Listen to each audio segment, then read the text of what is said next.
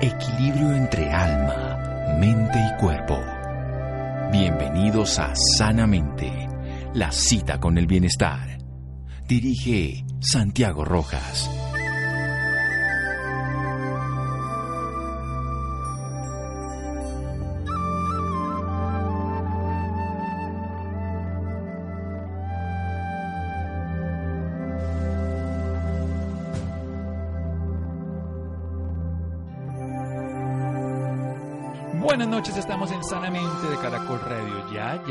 Un par de semanas en algunos países más, en otros menos, de estar en cuarentena. Y esto ha cambiado los hábitos de vida en muchos sentidos, el ejercicio, la salida, las relaciones interpersonales, pero uno fundamental, la alimentación, la nutrición. Y muchas personas ante este momento particular comen de una manera inadecuada, cambian de hábitos de una manera no saludable y afecta, por supuesto, su bienestar desde todo punto de vista, no solamente porque vaya a subir de peso, sino su salud, que además tenemos que tener una relación directa de la alimentación con el sistema inmune. Tengo al otro lado la línea un médico psiquiatra especialista en el impacto de la alimentación en el ser humano desde la perspectiva evolutiva y fisiológica, sustentada por la evidencia científica que nos muestra. Él es un psiquiatra que se dedica a los temas también de alimentación. Doctor Ignacio 40 desde Argentina. Buenas noches, doctor Ignacio, ¿cómo le va? Buenas noches, buenas tardes para mí. Es un, un, gusto estar de nuevo con, contigo, Santiago, y muchas gracias por la invitación. Bueno, vamos a hablar sobre este tema tan importante que es una nutrición adecuada en tiempos de cuarentena. Nos tenemos que habituar todos a una realidad que seguramente se va a prolongar durante el tiempo. Empecemos a hablar un poco de esa parte evolutiva. ¿Cómo comíamos los seres humanos antes y dónde es ese cambio que nos ha hecho ir a comer otras cosas que aunque son comestibles no son alimento. Empecemos desde más atrás para llegar al presente. Bueno, el mayor cambio que ha habido en nuestra alimentación en los últimos 50 años ha sido la introducción masiva y progresiva de alimentos con altos niveles de industrialización y de procesamiento en nuestra dieta y con la progresiva mayor disponibilidad de los mismos. Eh, habitualmente estos están eh, exclusivamente diseñados para alterar nuestros centros de la saciedad, nuestros centros de, plenitud en cuanto a la alimentación.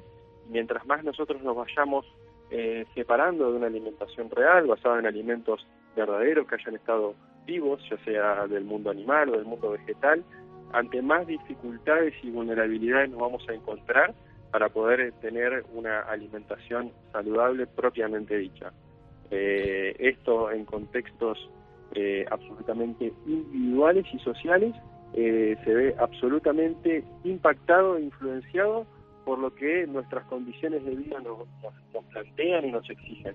Por ende, actualmente de cuarentena y de zozobra y de incertidumbre a nivel global nos expone a otros desafíos difícilmente vistos en nuestra en nuestras vidas en nuestras en, nuestras en, nuestras generaciones. Si no lo conocimos. Seguramente las personas de las guerras y de otras épocas tuvieron condiciones digámoslo particularmente similares. Pero vayamos a un punto fundamental. Ese vínculo con la comida a nivel afectivo a nivel social a nivel de sanar algún tipo de carencias internas, ¿cómo lo podemos empezar a manejar en un momento donde la incertidumbre, la ansiedad, el confinamiento cambia nuestra forma particular de ver la vida? Y puntualmente tengo que decirte que estamos ante una dificultad de eh, doble de empezar a modular algo que ya estaba presente en nuestras vidas, es decir, si nosotros eh, recurríamos con, con, mucha frecuencia a, azúcar, alimentos procesados o ricos en carbohidratos que estuvieran reforzando este circuito hedónico, este circuito placentero en relación a la, a la comida y basado casi exclusivamente en el entretenimiento y en el placer, eh, bueno, de, nuevo vamos a estar ante una situación de mayor dificultad para afrontarlo. Pero no, no por eso no, no, no implica que no sea un buen momento para tomar las riendas y tener un mejor control de lo que eh, ingresa a nuestras casas.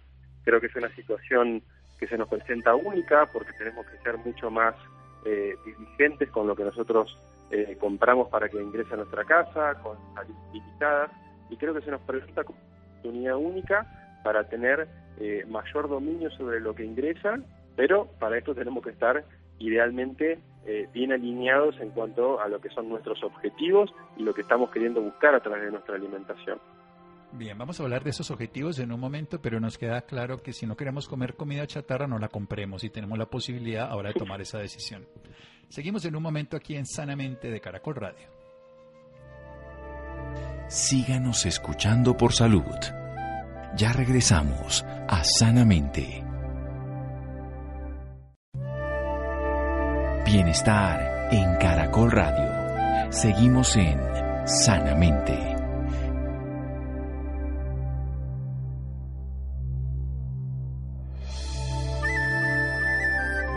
Seguimos en Sanamente de Caracol Radio. Nuestro invitado de hoy, el psiquiatra Ignacio Cuaranta. Él, desde el punto de vista evolutivo, desde el punto de vista científico, siendo psiquiatra, se aproxima al tema de la alimentación. alimentación que nos recupera al ser humano el contacto con la vida, con los alimentos vivos de origen animal o vegetal. Infortunadamente, ya desde el siglo pasado empieza una transformación del alimento, aumentándole el azúcar, los carbohidratos, el procesamiento, lo que hace que tengamos una adherencia mayor por el circuito de placer. Son comestibles, no alimentos, que generan mayor placer mayor bienestar, pero menos saciedad, lo que lleva a que consumamos más en mayor cantidad y generando efectos sobre la salud.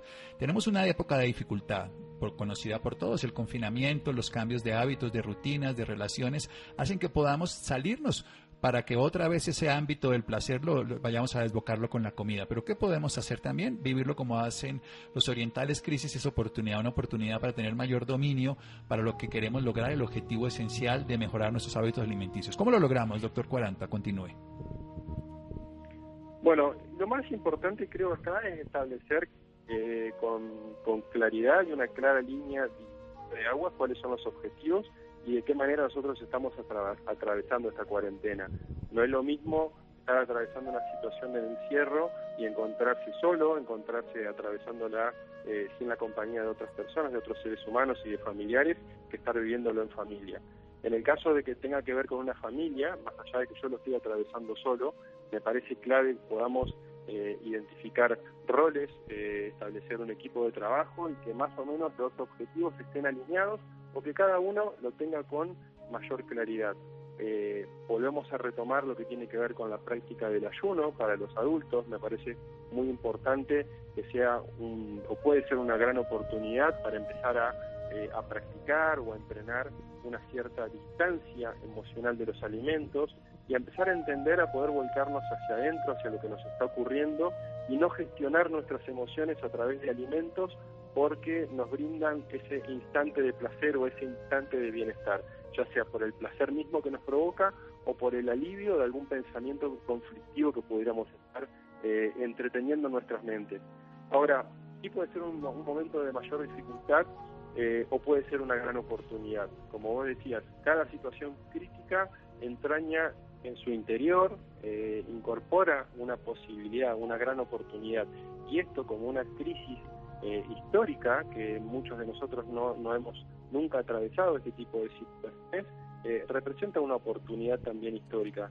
Entonces, ¿qué mejor que ante ese desafío que se nos presenta de mantenernos en condiciones de, cierto confinamiento, de, de cierto encierro y de distanciamiento social, que hay que entender que va en contra de nuestra naturaleza, pero que nos expone a nuestras propias dificultades, a nuestros desafíos individuales eh, va a implicar un entrenamiento progresivo y ser sobre todo autocompasivo con nuestro propio recorrido.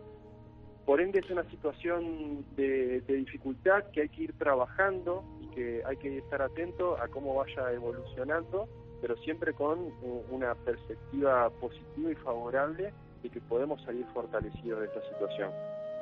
Bien, esto es claro lo de los objetivos alineados y empezar por la familia. Si estamos en grupo, me parece esencial que nos pongamos todos de acuerdo porque además hay un rol aquí que cada uno va a cumplir dentro de las labores internas de la casa, de la cocina, del lavado, en todo, porque eso se integra dentro de la familia. Quiero que, que me hable de algo fundamental que usted ha dicho, además de este desafío que tenemos en contra de la naturaleza, obviamente porque estamos viviendo una realidad que no es la común, pero se vuelve un desafío donde nosotros podemos entrenar. Usted dice ser autocompasivo con nuestro pasado. Porque muchas personas lo que hacen es darse palo, criticarse porque nunca lo han hecho, ahora correr para bajar la inflamación y se estresan más. ¿Cómo, cómo hacer esa modulación para no destruirnos en el intento?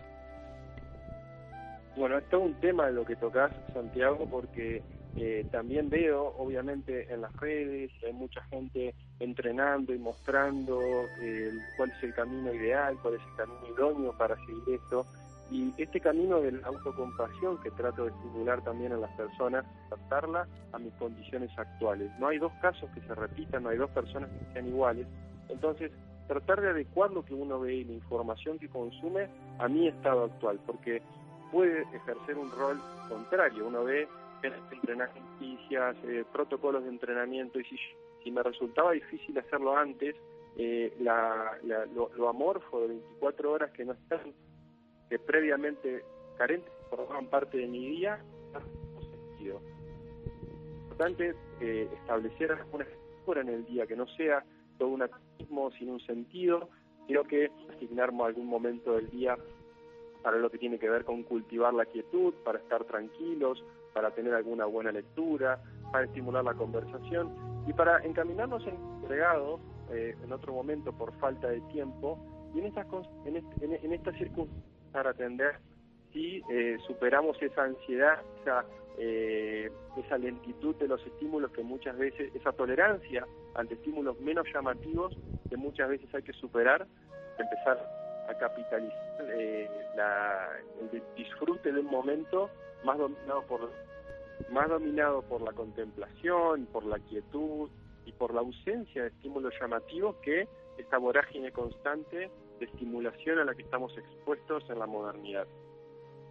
Sí, estamos expuestos permanentemente además a, a premiar con la comida, por lo menos eso hacemos con los niños a generar además todo tipo de representaciones simbólicas de éxito y triunfo con comidas, con agasajos e infortunadamente premiamos el sabor y no premiamos la salud y podemos ahora cambiar esos hábitos. Usted nos está dando una recomendación que me parece fundamental y que quiero resaltar, autocompasión, para no competir con otros en las redes sociales, para no compararnos y no imitar, sino encontrar nuestro propio modelo, para evidentemente eso se complementa con un proceso interior de cultivar su quietud, de además tener momentos de conversación, momentos de lectura, tener tolerancia con su propio proceso, pero sí tener claro el objetivo. Voy a retomar esto después de un pequeño corte para que desarrollemos otra idea fundamental que usted ha tocado de manera particular y es el ayuno, porque nos va a salir más barato y más saludable. Seguimos en Sanamente de Caracol Radio.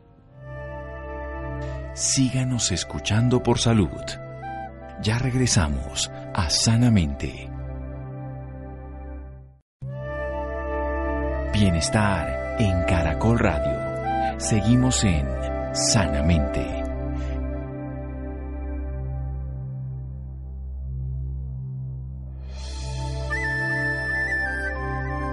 Seguimos en Sanamente de Caracol Radio. Estamos hablando con el doctor Ignacio Cuaranta. Él es psiquiatra, él es especialista en los temas relacionados con la alimentación, con trastornos de alimentación.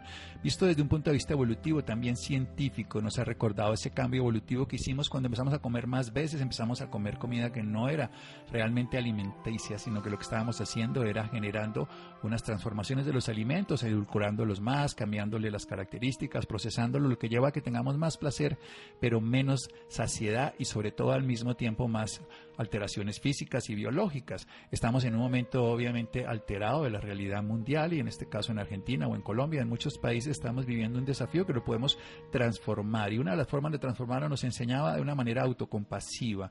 Y eso significa que desde una manera particular cada uno no tenga que estar compitiendo, comparándose, imitando a otros, sino sacando su propio modelo, su propio desarrollo, cultivando además su estado de bienestar, cultivando las conversaciones, fortaleciendo, pero todo eso enmarcado en algo esencial y son objetivos, objetivos claros para que esto se vuelva un desafío, un reto que se pueda cumplir y no necesariamente simplemente pasar por aquí, bueno, no quiero subir de peso, sino ver que es un cambio de hábito de vida que entre otras cosas hay que recordarlo, nos va a fortalecer nuestro sistema inmune y además nos va a permitir tener mejor estado emocional, porque le quiero preguntar de dos temas y los puede desarrollar tranquilamente. Uno tiene que ver con el ayuno que se lo pedía y lo otro la ansiedad y la depresión se pueden, usted dice, que no suplamos nosotros y gestionemos la, ansiedad y la tristeza y todo con comida, pero con buena alimentación también se modula la depresión y la ansiedad, doctor Cuaranta.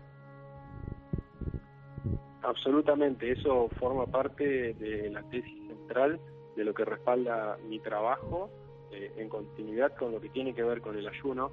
Yo tengo un poco un modelo en el cual considero que para que una persona aprenda a alimentarse correctamente, es muy importante que aprenda primero a gestionar la ausencia de alimentos. Gestionando la ausencia de alimentos, la ausencia de estímulo constante, eh, gestionando y administrando esa distancia de los alimentos, uno puede progresivamente empezar a tomar mejores decisiones, mejores elecciones que me vayan eh, posicionando en un mejor lugar para las futuras decisiones. Muchas veces cuando uno ingresa, vos tocaste un poco por arriba el tema de las ingestas frecuentes a lo largo del día, en definitiva termina siendo una noción moderna en un, eh, en, un abrir y cerrar de ojos en lo que tiene que ver con la evolución del ser humano, porque eh, es una noción de los últimos 40, 50 años, bajo esto de eh, desayunar como un rey, almorzar como un príncipe, cenar como un mendigo, y todas las colaciones en el medio, eso nos invita a estar constantemente haciendo ingestas dependiendo de nuestro entorno, eh, reduciendo y entregando un poco nuestra autonomía en cuanto a la alimentación y la necesidad constante de estar haciendo eh, ingestas eh, y estar dependiendo del, entorno. En, este, en un contexto como el actual, en el cual si uno está comiendo altas dosis de carbohidratos, yogures, barritas de cereales, pan, pastas, crackers, donuts, golosinas, etcétera, eh, se empieza a hacer muy evidente esa necesidad de estar constantemente confiando en esos, eh, en, esos alimentos, en esos, en esos productos alimenticios. Y cuando uno puede trazar una diferenciación y una cierta distancia de tener pocas comidas como, como introducción al ayuno, empezar a contemplar el hecho de tener menos comidas en el día, entre una, máximo tres comidas en el día, dependiendo obviamente los requerimientos nutricionales, la etapa de la vida, el nivel de actividad física, la edad de la persona, el contexto, el entrenamiento, pero ir tomando una progresiva distancia de este estímulo constante de estar, me levanto y apenas me levanto, lo primero que hago es comer, café con leche, dos, dos tostadas, media luna, media mañana, un cracker con manteca, al mediodía volver a comer un plato de pastas con un jugo de naranja, a las 2 de la tarde, 3 de la tarde, algún postre, una fruta, constantemente retroalimentando el circuito de la, del, apetito, eh, generando una saciedad de muy corto plazo y generándonos también eh, de una manera superficia, subyacente, que uno quizás no lo reconoce, un circuito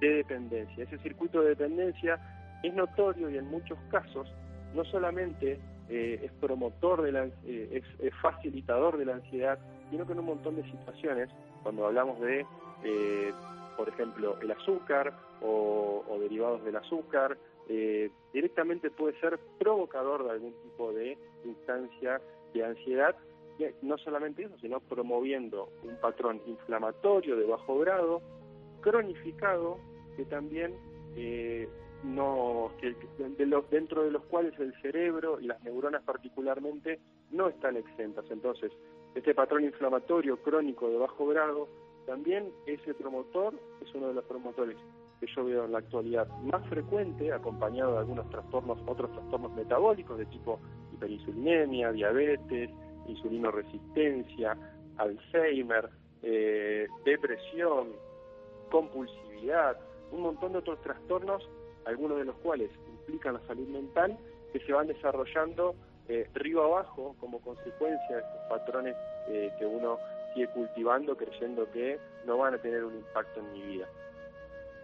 Bueno, esto es bien importante lo que nos está diciendo, porque ya no solamente nosotros podemos desfogarnos, por decir así, o, o, en alguna forma estar ocultando trastornos emocionales a través de la comida, sino que podemos modular la respuesta emocional, la respuesta adaptativa, desde el punto de vista de una alimentación viva, una alimentación real y cambiando los horarios y la intensidad y la cantidad de los alimentos. ¿Usted cree que estamos consumiendo entonces demasiados alimentos? ¿Cuánto, sería en el sentido obviamente adaptativo a cada persona, pero esa reducción versus a lo que hace la sociedad moderna frente a la cantidad de comidas que hace al día y la cantidad de alimento por cada plato a lo que podríamos llegar a comer? O sea, donde hay un regulador interno que se ha perdido, que es el hambre. Bueno, ese regulador interno, eh, eh, la verdad que yo permanentemente me maravillo con mis pacientes en la velocidad y la prontitud en la que eso se puede volver a regular. Eh, habitualmente yo, eh, para ejemplificarlo de una manera lo más clara posible a mis pacientes, sobre todo a personas que no, no estén familiarizadas con el concepto de establecer ventanas de ingesta comprimida, que no es otra cosa que eh, establecer un rango horario más corto que el de que va entre las 7 de la mañana y las 12 de la noche, y estando 14 a 16 horas en estado de ingesta, habiendo comiendo permanentemente, e invirtiendo ese patrón y permitiendo que uno pueda estar entre 14 y 16 horas en ausencia de alimentos. En la mayor parte de los casos esto simplemente significa eh, estirar un poco el, desayuno, que el desayuno no es otra cosa que es ayunar, salirse de ese estado de inanición o de ayuno y establecer una distancia un poco mayor entre la, la, última comida del día y la primera comida del día siguiente. Eh, es muy frecuente que las personas coman por, por sistema, que coman por hábito a primera hora de la mañana, cuando en realidad si se automonitorearan, si prestaran atención hacia adentro, es un momento del día en el que muchas personas no sienten hambre. Entonces, lentamente ir tendiendo, ir haciendo un viraje hacia alimentos, eh, hacia comidas un poco más suculentas, un poco más cargadas, eh, en las, dentro de las cuales haya alguna proteína de origen animal acompañado de vegetales o verduras que, eh, que yo tolere bien, que yo tenga identificado que tolero bien, porque también esto es cierto, ¿no? Hay muchas personas que consumen vegetales que me inflaman, que me distienden, que me provocan gases, que me dan dolores gastrointestinales, que me producen gastritis.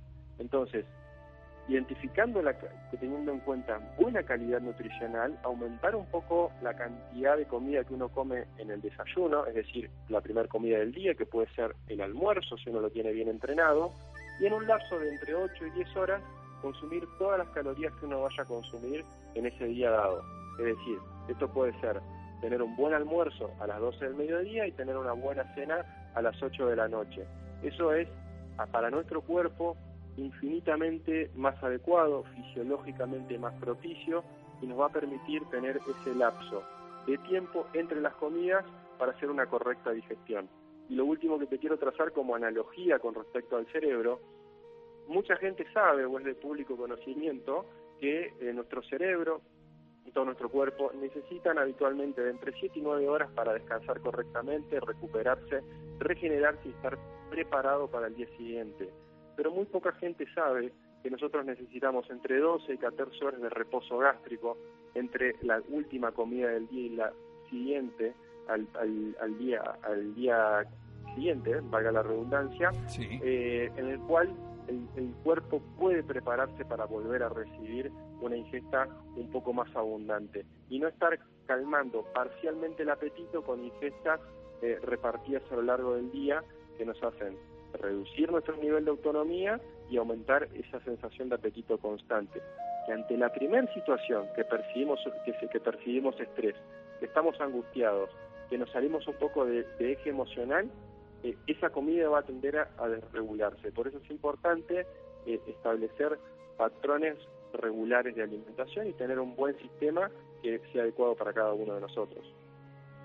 Bueno, esto es súper importante entonces porque el ser humano necesita, así como las horas de descanso desde el punto de vista del cerebro para dormir, desde el punto de vista adaptativo y restaurador, también requiere restaurar su sistema digestivo y nos está hablando de una cifra concreta 12 a 14 horas. Eso significa que vamos a dar un tiempo más después de despertarnos para desayunar y vamos a dar un tiempo mucho más largo para que antes de que vayamos a dormir hayamos hecho un lapso por lo menos de tres horas y así haríamos de una manera fisiológica y natural una ingesta menor con esos beneficios en la inflamación de bajo grado que recordemos que se relaciona con resistencia a la insulina que está 10 años antes de la diabetes, con hipertensión y recordemos algo fundamental, depresión y compulsividad. Termino con esto, es muy común que en estas etapas de confinamiento precisamente la depresión, la angustia y la ansiedad se puedan fortalecer. Recupere otra vez lo que estaba diciendo antes en frente a la alimentación para que podamos modular, usted lo hace, con alimentos vivos, naturales, ricos en nutrientes,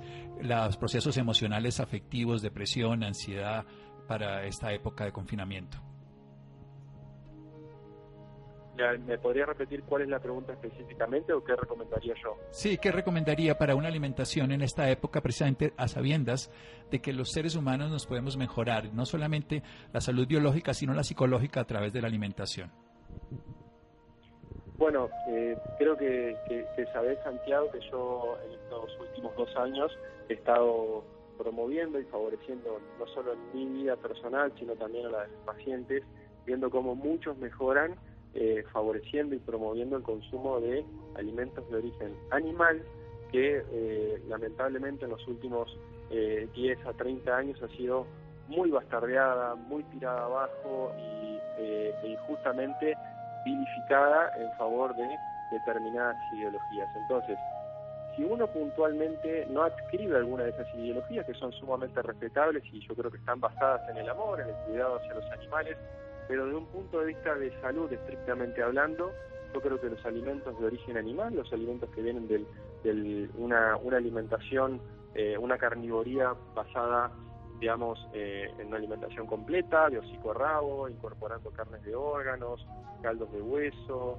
comidas eh, más con, ricas en colágeno, tejidos conectivos, hace que huevos y otro tipo de alimentos también derivados o los lácteos, si uno los tolera bien, son los alimentos que van a puntuar más alto en saciedad, mejor calidad eh, y biodisponibilidad de los aminoácidos que están contenidos y lógicamente también un muy buen perfil en cuanto a lo que tiene que ver con, con las grasas, teniendo eh, grasas de calidad de tipo omega 3 que van a favorecer, eh, incluso hoy hablamos de la vitamina D, lo importante que esto es, y son, son vitaminas y nutrientes de las cuales muchas están presentes exclusivamente y la mejor fuente son los alimentos de origen animal, que son los que, sumado a las grasas saturadas, en su gran mayoría, nos van a permitir tener esa saciedad que consecuentemente de una manera muy predictiva también nos va a ayudar y nos va a colaborar en nuestra tranquilidad y lo que nosotros sentimos que no estamos pudiendo controlar de la manera compulsiva en la que nosotros comemos. Entonces, una alimentación en la cual uno, eh, depende como en el punto en el que uno se encuentre del entrenamiento de, una, un protocolo de ayunos, una alimentación en la cual coma entre una y tres veces dentro de ese lapso de entre 8 y 10 horas, dependiendo de las necesidades de cada uno, eh, puede ser una alimentación ideal en este contexto en el cual tenemos que optimizar nuestras salidas, las veces que cocinamos, lo que cocinamos y sobre todo cultivar esa estabilidad en nuestros niveles de energía. Eh, otro de los eh, puntos ciegos muchas veces de las personas que comen muchas veces en el día es que provoca un mal manejo y una mala gestión de los niveles de energía. Pensemos que cuando nosotros consumimos algo que contiene azúcar o que directamente azúcar eh, en una golosina, tenemos un pico energético, un pico de insulina, un pico de glucosa, un pico de insulina que posteriormente van a, estar asociados a un crash, a un a un valle de energía que en muchas ocasiones se percibe como una energía, como una apatía, como un desgano, como irritabilidad, cefaleas, malestares, nerviosismo e incluso se ha determinado que hasta puede ser originador de ataques de pánico y ansiedad. Por ende no estamos hablando de temas chiquitos acá, sino que estamos hablando de temas profundamente implicados en nuestra estabilidad y en nuestro bienestar mental. Muy bien, un resumen muy completo de lo que sería una alimentación viva, también de origen animal, que ya la ciencia también le ha dado una validez, que fue estigmatizada como muchas cosas. Son opciones terapéuticas que tienen respaldo científico y respaldo de la experiencia de un médico psiquiatra que se dedica a trastornos de alimentación y recuperar estados emocionales alterados y enfermedades también, como la depresión, como los trastornos relacionados con el aspecto afectivo lo que es más importante, ¿dónde lo vamos a localizar a usted si queremos aprender más? ¿Una red social? Bueno, estoy bastante activo en lo que es Instagram, eh, bajo el nombre es arroba ignacio-40, en Twitter es arroba ignacio40, eh, tengo una página en Facebook que no, no alimento mucho, que es eh, flexibilidad metabólica, tengo mi página que es ignacio40.com, y por último, por email, es ignacio40.gmail.com. Perfecto, ignacio40.com, la página ignacio40gmail.com y lo pueden encontrar en Instagram donde más lo hace Ignacio Raya al Piso 40 o si no en Twitter Ignacio 40. Doctor 40, muchísimas gracias. Muchísimas gracias a vos Santiago y a todo tu equipo que siempre son muy amables. Bueno, seguimos en Sanamente de Caracol Radio. Síganos escuchando por salud. Ya regresamos a Sanamente. Bienestar en Caracol Radio. Seguimos en Sanamente.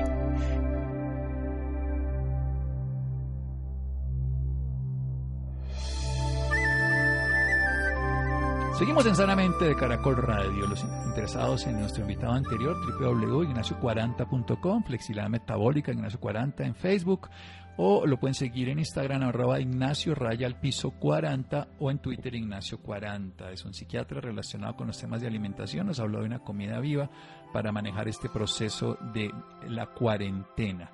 Bien, y cambiando de tema, la Universidad Sergio Arboleda está comprometida con los colombianos, por eso los acompaña durante la cuarentena con charlas sobre bienestar integral.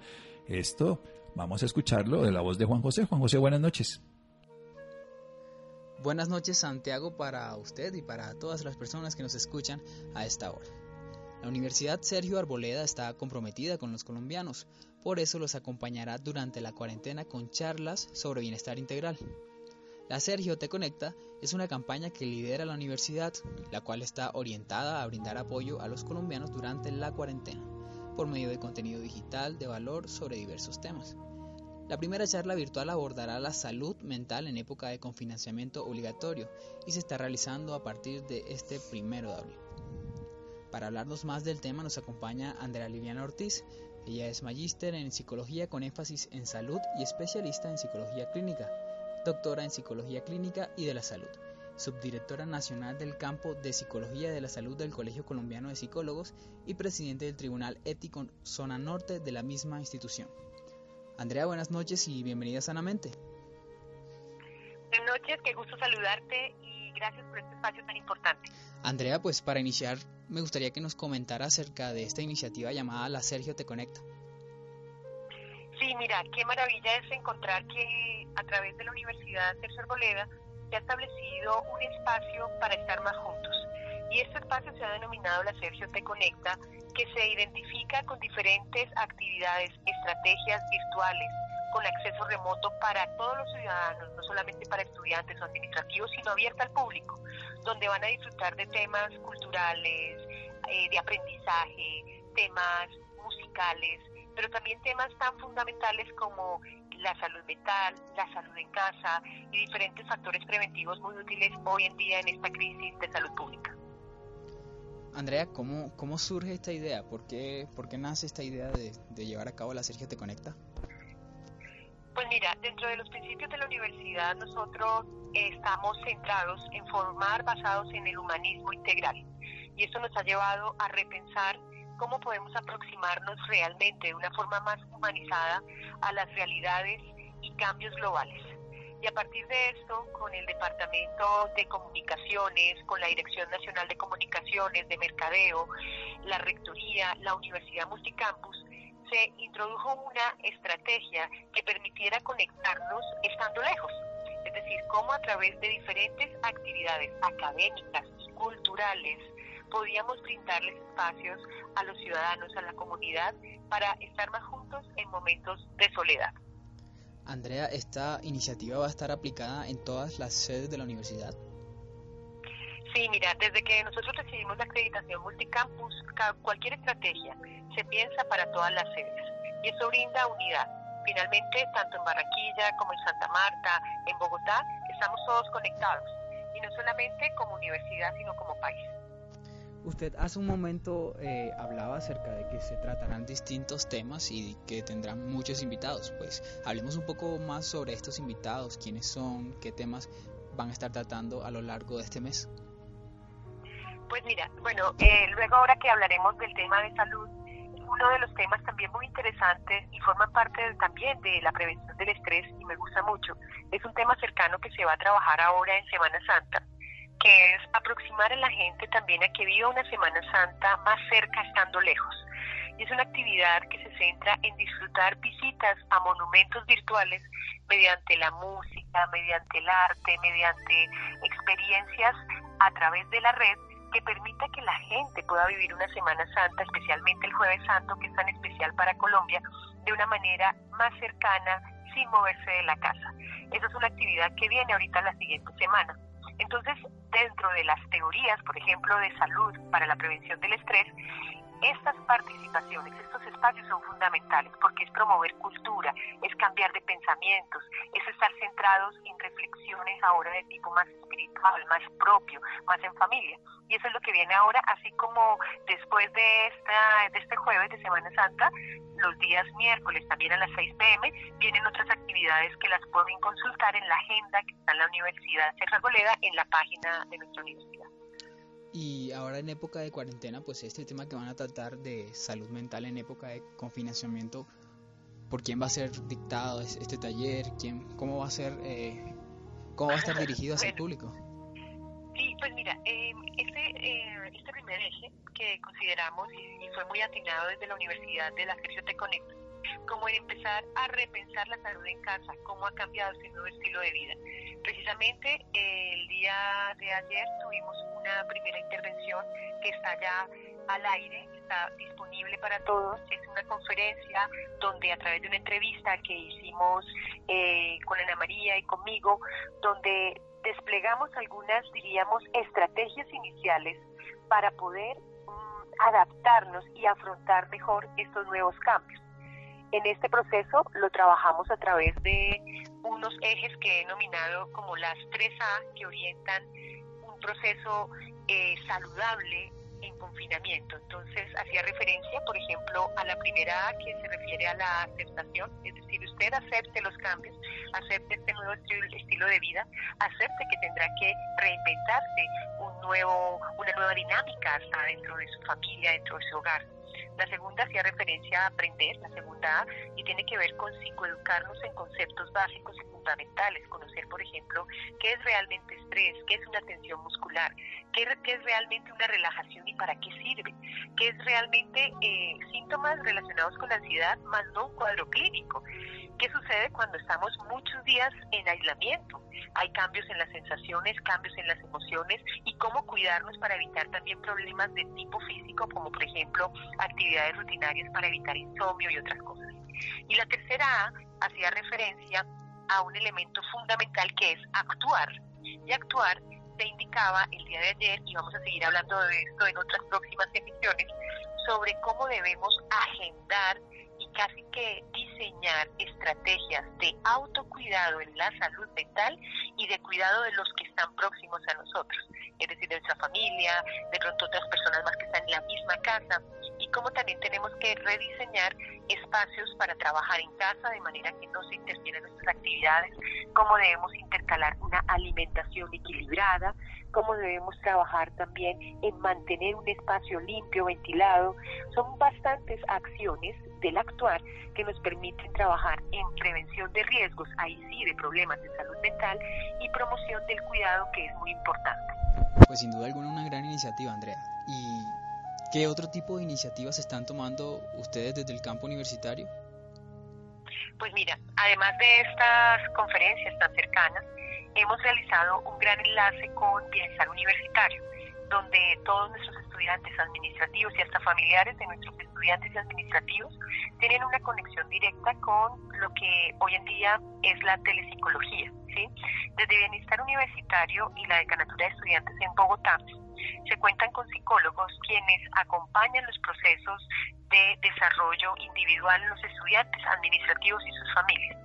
Entonces, a partir de octubre del año pasado, del 2019, se eh, presenta en Colombia una resolución que define la telesalud. La telesalud también vincula a la acción de la telepsicología. ¿Y qué es esto? Que a través de la distancia, a través de acceso remoto, a través de canales no presenciales, pueden recibir nuestros estudiantes, los profesores, los administrativos y sus familias un acompañamiento psicológico preventivo. Si ya vemos que hay casos mayores que merezcan una orientación psicológica, a través del Colegio Colombiano de Psicólogos tenemos un staff de psicólogos a los cuales podemos remitir en las diferentes regiones. Además de eso, también se activó un canal permanente con medicina. En la unidad de servicios médicos contamos con médicos en cada una de las seccionales, lo que facilita también que a través de telesalud puedan los estudiantes o profesores consultar o administrativos en caso de sentir un malestar y prevenir cualquier tipo, digamos, de citas inadecuadas a los servicios de salud cuando puedes tener una orientación, eh, diríamos, educativa, preventiva antes. Estos son uno de los elementos que la Sergio tiene abierto, además de diferentes espacios. Tenemos canales de comunicación permanente con nuestros estudiantes, tenemos espacios para reunirnos con ellos de manera virtual, hacemos un seguimiento permanente de quienes, por ejemplo, están ausentes en las clases, porque nos ocupa más es el ser humano que está detrás de una clase. Es decir, más allá de estar con el estudiante como un código, nos interesa más el saber cómo está, por qué no asistió, dónde está, si está en un pueblo, si se fue a, a la casa de sus familiares. Entonces, nuestro nuestro reto ahora es, como dice el programa, como dice esta iniciativa, es la Sergio Te Conecta. Si estemos lejos, queremos estar más juntos. Y para las personas externas a la universidad eh, que estén interesadas, ¿dónde lo pueden ver? Pues mira, digamos, la conferencia de ayer de la salud mental en casa y cómo no pasar una cuarentena y no morir en el intento, nos pueden ver en la página de la universidad, Universidad Sergio Arboleda, la Sergio Te Conecta. Ahí va a estar todo el material que estamos eh, desarrollando para prevenir riesgos en la salud y promover bienestar y un nuevo estilo de vida en aislamiento. Eh, todo esto está en nuestra página de universidadcerciarboleda.com, donde pueden encontrar todas las estrategias que estamos desarrollando. Solamente visitan la página de la universidad y allí mismo van a encontrar la alternativa y estrategia de la Sergio Te Conecta, que incluye todas estas actividades y agendas que se van actualizando. Por ejemplo, nos hemos dado cuenta que vamos a continuar con este tema tan interesante del estrés. Entonces, en una próxima eh, agenda van a encontrar nuevamente una conferencia en vivo donde pueden hacer preguntas, nos pueden hacer eh, de pronto algunos comentarios, como están pasando ya una tercera semana de aislamiento y desde este eh, Facebook Live vamos a escucharles las preguntas que tengan. Andrea, ¿cuál es su consejo para las personas que nos escuchan a esta hora? Bueno, eh, diríamos más que consejo, es como, como recomendaciones, ¿sí? Y yo quiero centrarme tal vez nuevamente en, este, en estas tres A que le he denominado en aislamiento. Mira, lo primero es eh, la calma, ¿no? Eh, que es la aceptación. Entonces vamos, vamos a aceptar los cambios. Lo segundo es que aprendamos de este espacio, aprendamos del aislamiento, aprendamos a vivir con otros, aprendamos más que juzgar apresurarnos a lanzar juicios sobre lo negativo que pueden tener quienes viven conmigo, apresurémonos ahora a identificar lo positivo que no había, había dejado de ver en los otros. Eh, iniciemos también actividades que sean innovadoras y creativas en ese espacio pequeño que es el hogar. Si de repente estamos con los niños, de repente tenemos que hacer teletrabajo, informémosle a todos los que están con nosotros en ese microsistema casa cuáles son las dinámicas que cambiaron ahora y qué reajustes es necesario hacer, tanto de espacios como de horarios. Importante que todos lo conozcan para que pueda fluir mejor una adaptación. Y lo otro, y lo último, es que evitemos la pre-rayita ocupación. Las preocupaciones son pensamientos de tipo catastrófico muchas veces hacia el futuro. Y lo que están haciendo ese tipo de pensamientos catastróficos es magnificar, es decir, generar de pronto problemas más grandes donde no los hay. Entonces, evitar esos, esas preocupaciones es fundamental. ¿Y cómo lo hacemos? Insertando algunas prácticas que se describieron en el video, prácticas que tienen que ver con revisar nuestros estilos de pensamientos, tomarse momentos de quietud, estar en momentos de práctica de atención plena, escribir, por ejemplo, la escritura emotiva es muy, muy importante, escribir cómo nos sentimos diariamente, comprender que en momentos de aislamiento vamos a tener cambios sociales, emocionales, que la motivación puede decaer, cómo puede variar también una respuesta emocional. Entonces, al aceptarnos y comprendernos, podemos promover una mejor convivencia en esta época de aislamiento. Andrea Liliana Ortiz, gracias por esta información y por acompañarnos esta noche en Sanamente. Bueno, pues siempre pendiente, siempre conectada y de parte de la universidad como del programa de psicología y también me atrevo a decirlo del Colegio Colombiano de Psicólogos, estamos totalmente activos ante cualquier iniciativa tan maravillosa como esta, donde nos permite participar en temas tan bonitos como es cuidar la salud mental, cuidar la salud en casa. Bueno, Juan José, muchísimas gracias. Muchas gracias a Laura, Iván, Ricardo Bedoya y Isidro Rodríguez. Quédense con una voz en el camino con Ley Martín. Caracol piensa en ti. Buenas noches.